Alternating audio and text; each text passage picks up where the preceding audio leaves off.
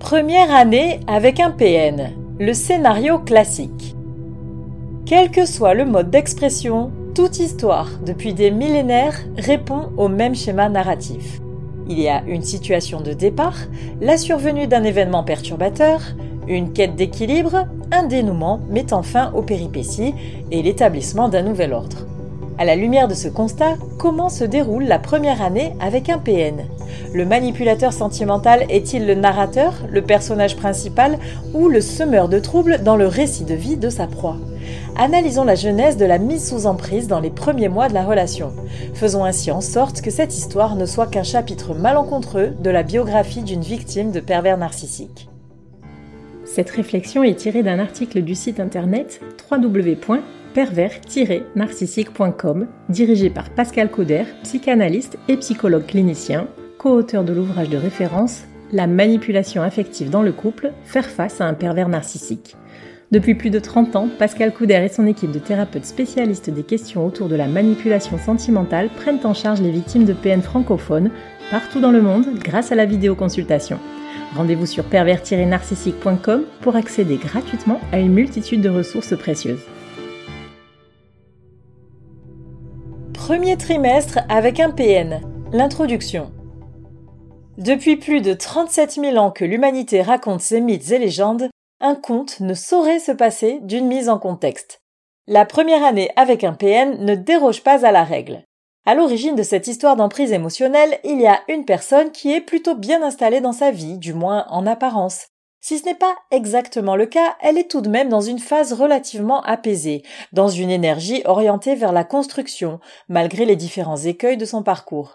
En un mot, elle est prête à s'ouvrir à l'amour ou bien à une relation forte qui peut relever de l'amitié ou de la collaboration dans la sphère professionnelle. C'est en réalité la proie du vampire sentimental.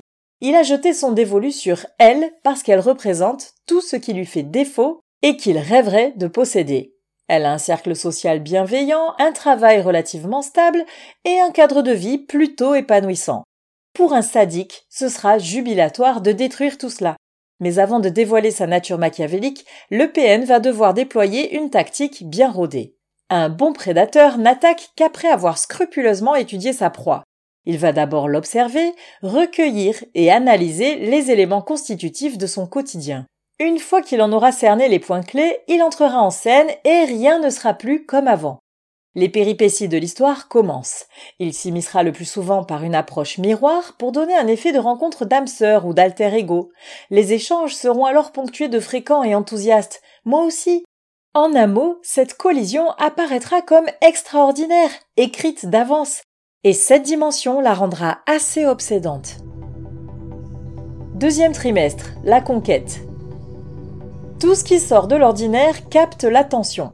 Le PN, avec son magnétisme savamment entretenu par les bonnes proportions de charme et de mystère, devient vite entêtant pour la personne qu'il cible.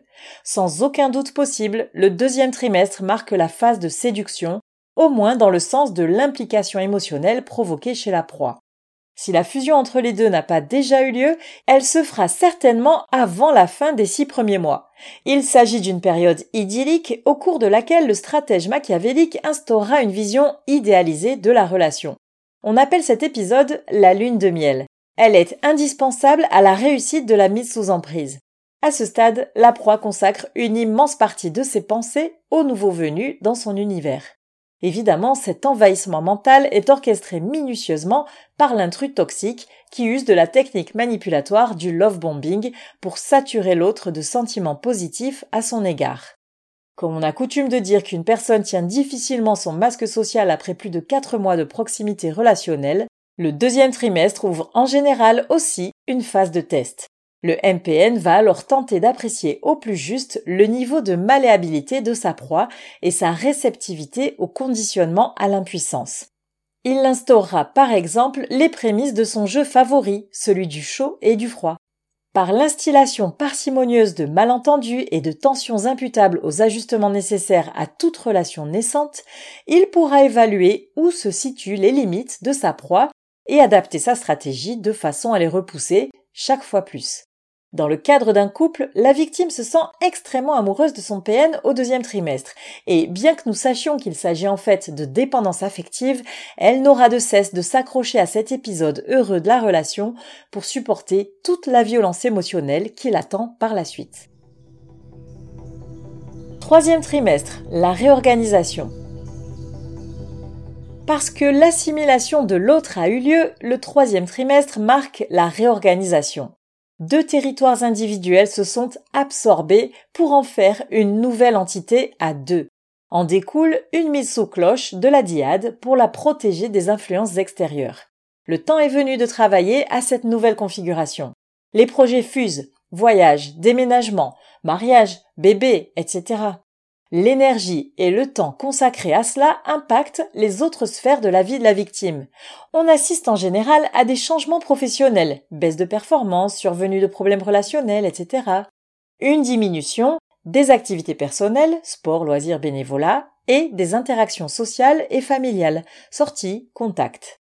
Ce qui ressemble à la construction d'un avenir à deux est en fait un isolement de la proie. En quelque sorte, chaque réaménagement tend vers l'élaboration de sa prison par l'ajout progressif de contraintes liées à la relation. La victime est priée d'être plus disponible pour son PN et par conséquent moins libre pour tout le reste. Elle fait de plus en plus souvent l'expérience de l'agression passive, voire pire.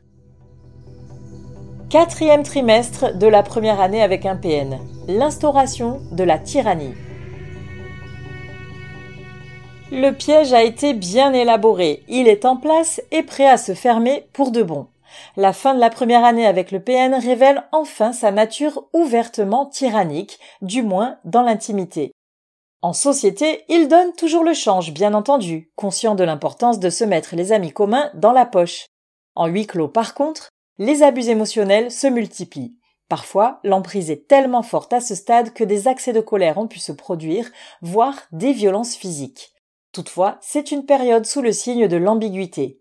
Elle est si proche de l'idylle des débuts que la victime qui s'ignore encore en est imprégnée et croit fortement à un retour de ces temps bénis et pas si lointains. Imaginant que son désarroi est temporaire et marque seulement une période de crise relativement normale, elle se tait et cache ses problèmes à ses proches, creusant d'autant plus l'isolement. Pourtant, elle amorce indubitablement la descente aux enfers qui se déroulera sur des années voire des décennies, tant que la relation durera. Il n'est pas rare qu'en fin de première année avec un PN, surtout si c'est un homme toxique par exemple, la femme soit déjà en ménage ou mariée, parfois enceinte de son bourreau et subissant aussi des violences économiques.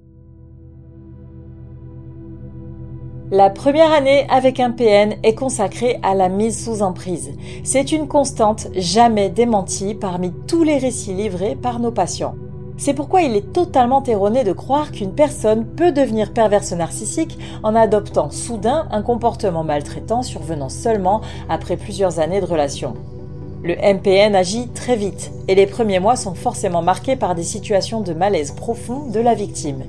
Elle sent que quelque chose est délétère, mais elle ignore son alarme interne. Pour donner un dénouement heureux au drame qui se joue, il faut faire en sorte que le nouvel équilibre imposé par le manipulateur ne soit pas pérenne. En quelque sorte, l'élément perturbateur de la narration doit être la relation toxique tout entière pour faire du cheminement vers la reconstruction la véritable quête vers un ordre nouveau et bien plus sain. En d'autres termes, il ne faut pas laisser les pervers narcissiques écrire la fin du film.